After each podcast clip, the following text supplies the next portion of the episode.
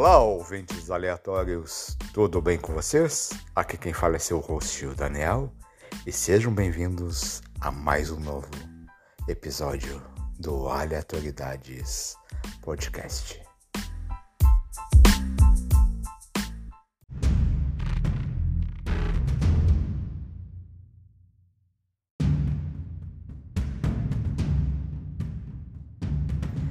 Eu. Eu sempre que olho o nosso presidente, nosso atual presidente, falando melhor, o Jair Bolsonaro, eu não consigo enxergar bondade ali. Eu só vejo algo mal, algo perverso. Por diversas falas, por diversas ações. Afinal, quem faz piada, quem ri depois de mais de meio milhões de mortos da sua nação? Quem diz, e daí? Eu não sou coveiro. Quem faz piada, quem planeja, fala que é melhor o povo não se vacinar porque ele pega anticorpos da vacina. Porque afinal, quem vai morrer serão só os velhos e, e quem tiver comorbidade. Ou seja, isso se chama eugenia. Imaginando ele, o nosso presidente, com certeza é um psicopata. Não falo de psicopatia como doença, e sim como um desvio comportamental. Pois, se você atribuir uma doença à psicopatia como doença, você está eximindo ele da culpa, da culpabilidade. Você está dando todo o peso a uma doença. Não, psicopatia é um desvio comportamental. E o nosso presidente tem toda a culpa disso. Afinal, não foram só esses dois comentários que eu citei, foram vários e vários. Não só racistas, homofóbicos, machistas, mas também brincando com a morte da sua população, na qual, teoricamente, o presidente e os políticos demais deveriam cuidar. E não imputo só essa psicopatia apenas ao presidente, mas sim também aos bolsomínios, os bolsomínios radicais, os seus seguidores. Afinal, a maldade está aí e ela existe. Parece que a maldade com certeza está imperando ultimamente. É tanta crueldade, tanta frieza e um prazer em ver e deixar acontecer a dor alheia, e não só incentivar com fake news. Isso sem contar a indiferença com as dificuldades e com o sofrimento do próximo. Sei que existe um número, um número imenso de pessoas que são boas, que praticam bem. Mas só olhar para quem está no poder.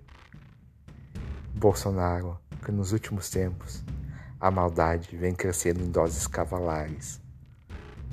Basta assistir os noticiários. O assunto é sempre o mesmo: a maldade.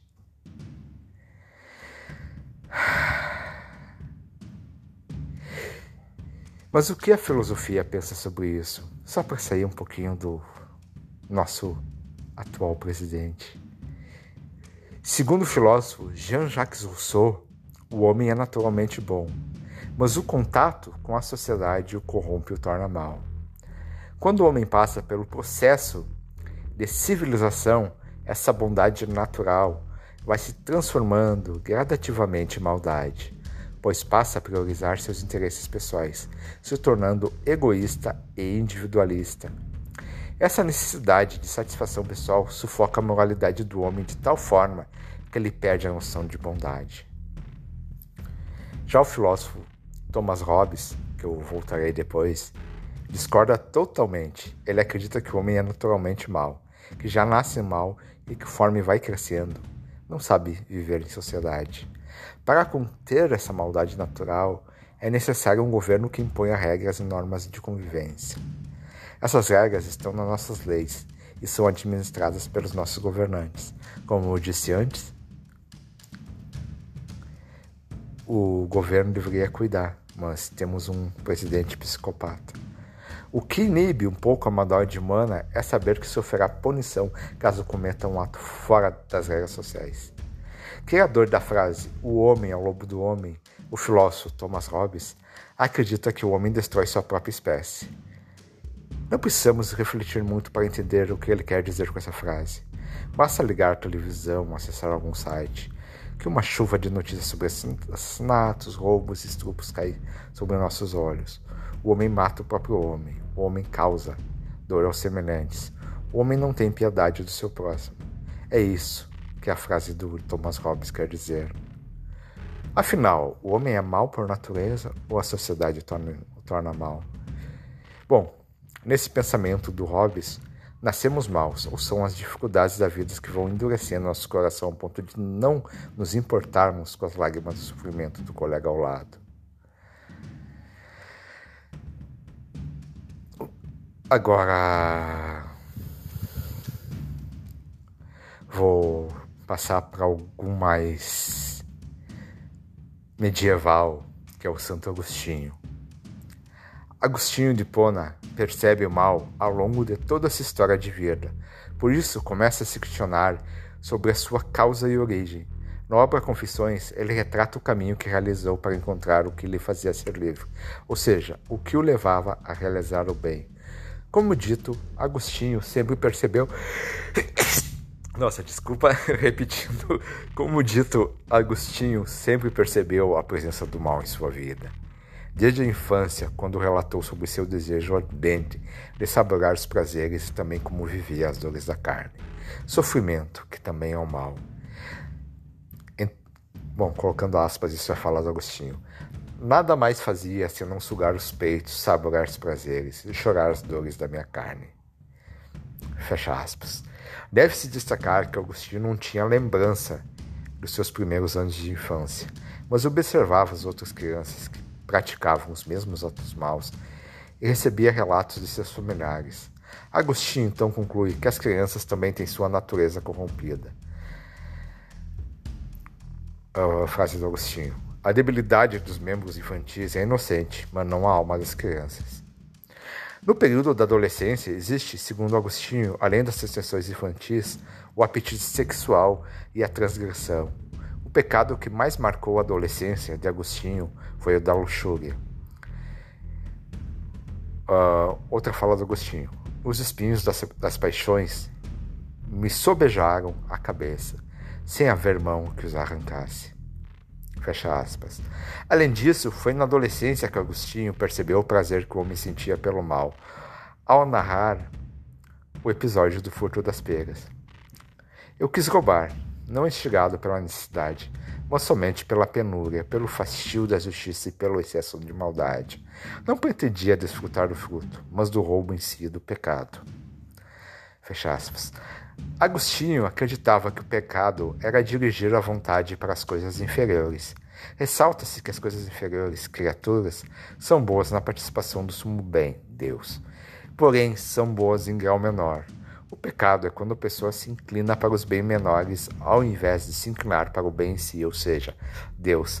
Agostinho, ao narrar o episódio do roubo das peras, afirma que a cumplicidade faz com que o ser humano peque ou o induza a pecar, portanto.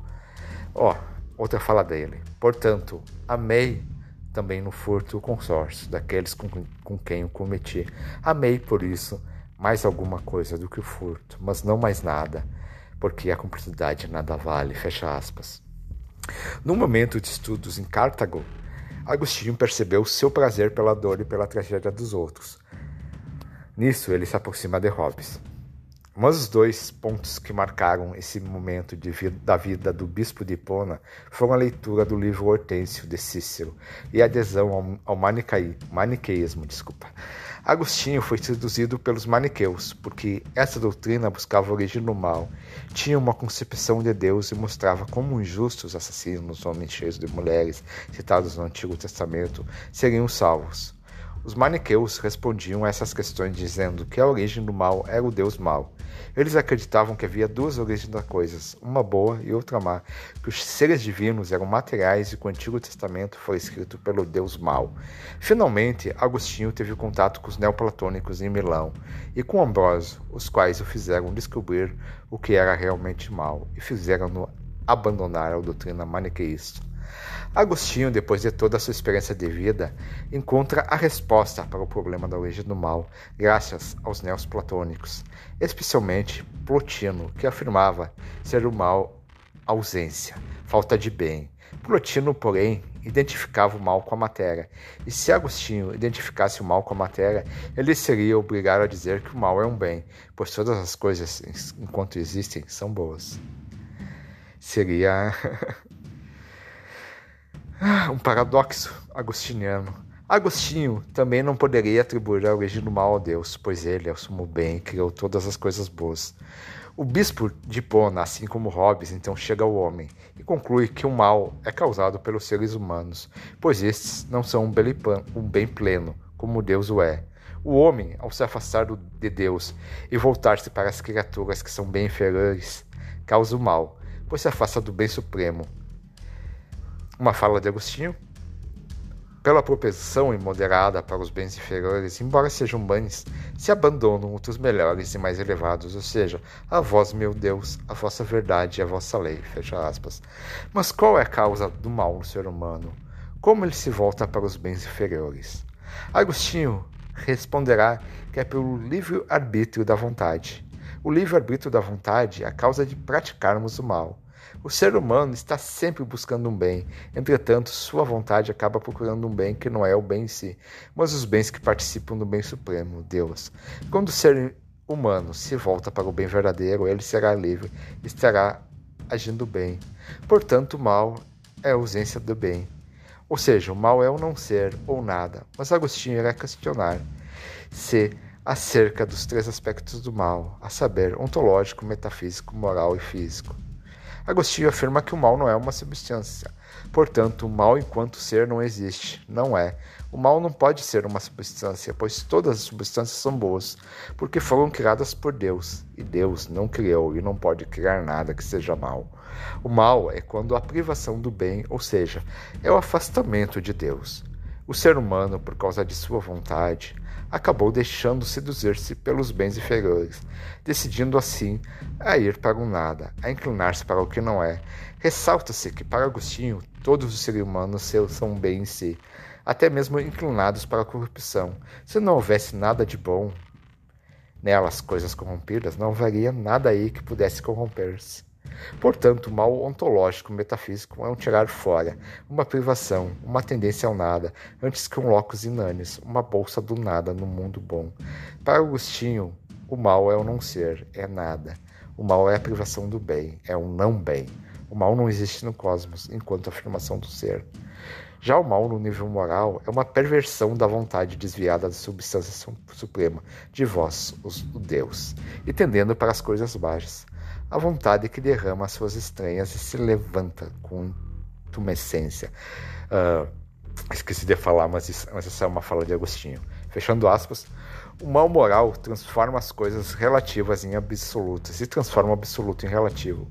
Agostinho observa esse mal desde os Gênesis, quando Adão quis ser poderoso comendo fruto proibido, ele tentou se fazer absoluto, quis tornar-se um ser independente de Deus.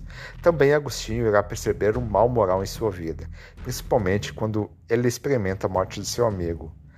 Uma fala de Agostinho, abre aspas, era desgraçado, desgraçada é toda alma presa pelo amor às coisas mortais. Despedaça-se quando as perde, então sente a miséria quando a torna miserável, ainda antes de as perder. Fecha aspas. O mal moral é fazer das criaturas que são boas a perfeição, tratá-las como a única coisa que o ser humano precisa. O ser humano é um ser dependente de Deus e não pode querer fugir dessa condição. Abre aspas, criasse-nos para vós inquieto está o nosso coração enquanto não repousa em vós. Fecha aspas.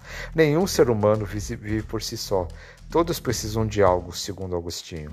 Porém, por ter o livre-arbítrio, arbítrio, desculpa, ele pode decidir para onde deseja inclinar a sua vontade.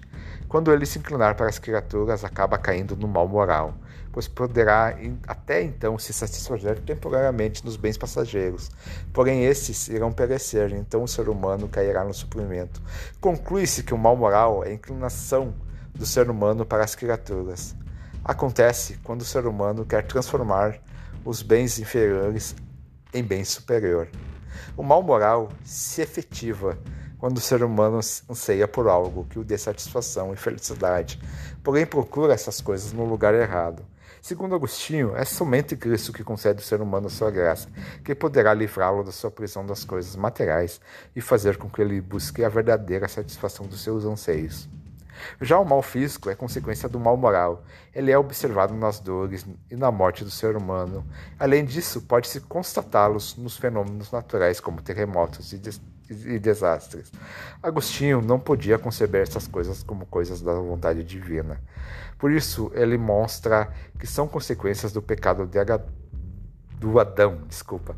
Para Agostinho, males naturais é uma questão de interesse muito subordinado. Ele não os atribuiria a Deus, mas ao homem. Para ele, não existe uma coisa como mal natural. Ele diz que as coisas são boas. Porém, o ser humano fez com que eles tomassem um aspecto mau. Além disso, a morte, que para ele é o pior mal, é consequência do pecado original. É um sinal do efeito do mal sobre suas naturezas intrinsecamente boas. Assim sendo, o mal físico é a consequência do pecado original, ou seja, pelo pecado o homem provocou todo o mal que há no mundo, desde o espiritual até o natural. E voltando agora a Hobbes, prometo, é a última parte de filosofia para continuar o podcast, que já foi bem longa, essa parte da filosofia. Segundo a teoria de Hobbes, se o homem já nasce mal, ele não sabe viver em sociedade. Precisa de um Estado autoritário que dite as regras ou normas de, de convivência. Essa tese vai fundamentar a sua visão de Estado absoluto. A visão é de que o homem não tem pretensão de ser social. Ele é mau, o que causa insociabilidade. Para se tornar social, é preciso formar um novo pacto, um novo acordo entre os homens para que eles possam renunciar à coisa mais importante num estado de selvageria, que é a liberdade. E quando o Estado não te defende, quando o Estado te auxilia a te matar. Sim, agora acabou a parte da filosofia. E quando o Estado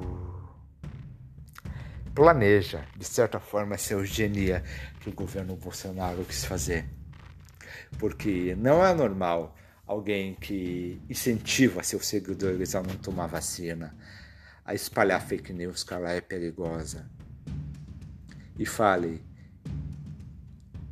que quem vai morrer primeiro são os velhos e os doentes. Porque os jovens criarão anticorpos com a vacina. Me fale, você ouvinte, se isso não é maldade. Isso não é um sintoma perverso que habita o ser humano. Repito, não só ele, como todos seus seguidores radicais, como os bolsominions. Hoje resolvi falar um pouco de maldade, começar com a maldade, que eu não consigo enxergar o presidente como uma pessoa boa, e sim como uma pessoa má, intrinsecamente má, e seus seguidores radicais também, resolvi começar com ele para falar um pouco da maldade na filosofia. Citei um pouco de Hobbes, falei bastante de Agostinho. Ai. É isso, pessoal. e se eu fosse religioso, faria que Deus abençoe essa nação. E lembrando que estamos em ano eleitoral, né? Espero que os ouvintes que não sejam bolsominions, espero que não tenham vídeo bolsominion, que tire logo essa desgraça da nossa presidência e que venham dias melhores para nós como nação, como brasileiros, como povo. É isso e até mais.